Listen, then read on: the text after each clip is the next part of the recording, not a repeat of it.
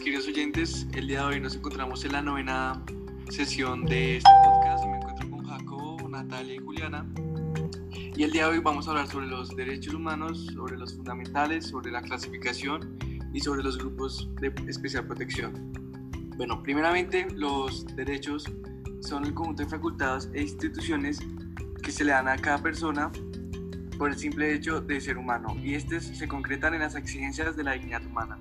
Las principales características son que son universales, interdependientes, exigibles e irrenunciables. Eh, siguiendo con lo que dice mi compañero Darío, encontramos que en la historia tenemos una serie de generaciones de los derechos. Es decir, en la primera generación tenemos los civiles y políticos o llamados también fundamentales.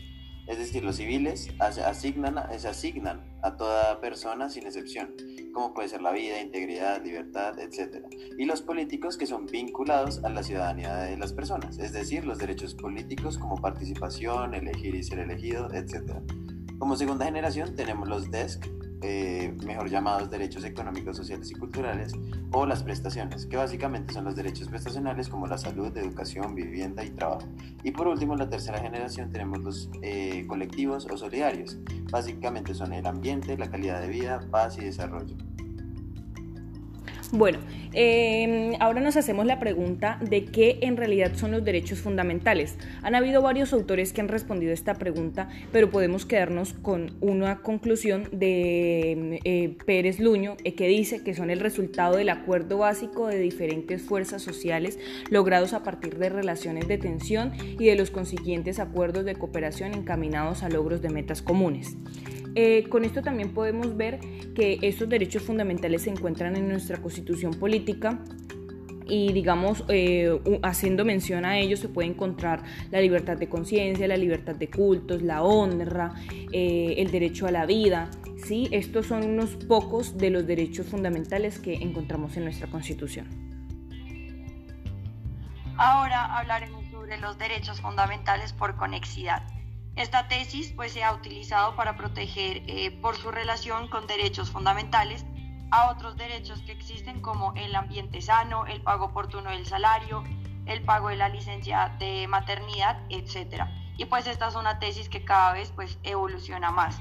Adicional, ese requerimiento eh, debe entenderse en otros términos, es decir, en tanto en, en un enlace estrecho entre un conjunto de circunstancias que se presentan en el caso concreto y la necesidad de acudir a la acción de tutela en cuanto a la vida para hacer efectivo pues este derecho. Y eh, también tenemos grupos de especial protección constitucional, que estos quieren decir que la jurisprudencia constitucional ha afirmado de manera reiterada que existen personas a quienes la constitución misma dota de un amparo específico, bien sea por razón pues, de la edad o por causa de encontrarse en especiales eh, circunstancias. Listo. En modo de conclusión, queremos llegar de que estos derechos fundamentales han sido totalmente fundamental, valga la redundancia, para nuestro derecho en materia constitucional, dado que ofrece unas garantías a las personas y esto cada día más se ve ejercido en nuestro derecho. Para más información, síguenos en nuestras redes sociales.